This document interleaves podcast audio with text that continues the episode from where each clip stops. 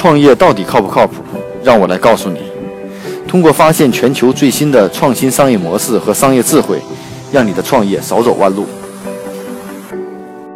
呃，大家好，今天的创业不靠谱，继续与大家分享呃国外的最新的商业模式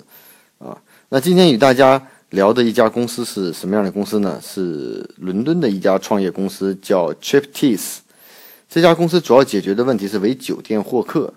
最近呢，刚公布获得了九百万美元的 B 轮融资啊。伦敦的这家公司呢，是一家提供 SaaS 系统，帮助酒店增加直接销售的创业公司啊。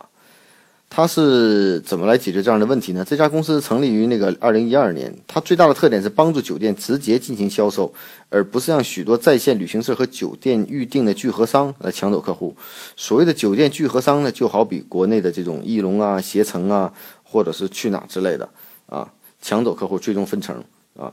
它最有名的产品就是 Price Check，是一个安装在酒店网站上的一个小部件，能够实时显示各个酒店标在网上的价格。它直接的作用就是减少用户订酒店时的不确定性。通过实时对比，用户可以直观地感受到各个酒店的价格，并且更快速地选择合适的酒店。这个功能听起来有点像去哪儿的这样的功能啊，嗯，但实际上它是用在这个酒店的这个网站上的。另外呢，它也扩展了一些其他的功能，比如酒店可以更好的利用数据与在线旅行社竞争。无论是个人还是匿名的数据，通过注册这个叫 Triptease 平台，每个月只有几千个网络的酒店都可以追踪到全行业信息，包括这种实时价格预警啊、当地的 OTA 啊、聚合商的这种价格呀，还可以做出相应的价格调整。另外呢，通过存储的数据为用户个性的推荐信息，增加用户转化率。简单的概括说呢，就是通过数据搜索、整理、分析，将网站的观察者转为预定者。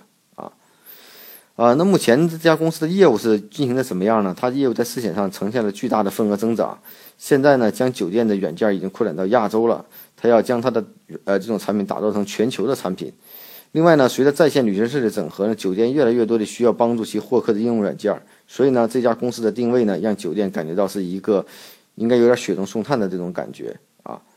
呃，这家公司呢，其实也之前也做过其他类的应用，在二零一四年的时候也做过一款为照片为核心的这种旅途分享的应用，啊，其实也是为了获取用户啊。那目前呢，还是重点的锁定在为旅为酒店提供这种 SaaS 的这种系统。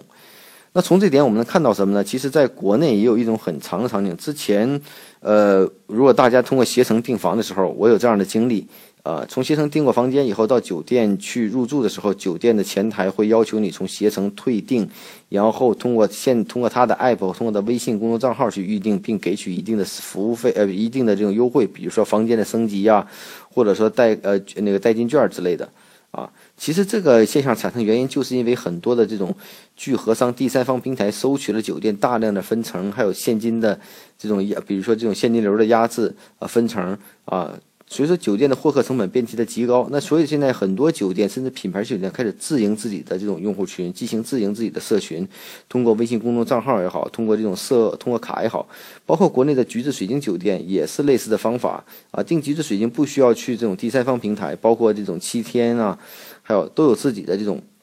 平台和服务。那类似于这样的服务呢，其实很多一些酒店都要在逐步的摆脱第三方平台给它带来的这种束缚啊。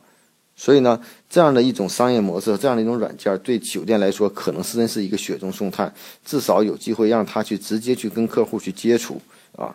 呃，那像 Triptease 这种方式呢，它通过这种给酒店提供大量的增值服务，让酒店通过购买它的服务，能够进行整个行业的这种了解、价格的了解啊，帮助酒店去管理它啊，把一个酒店变成了一个摆脱第三方聚合商来自营经营用户的这么一个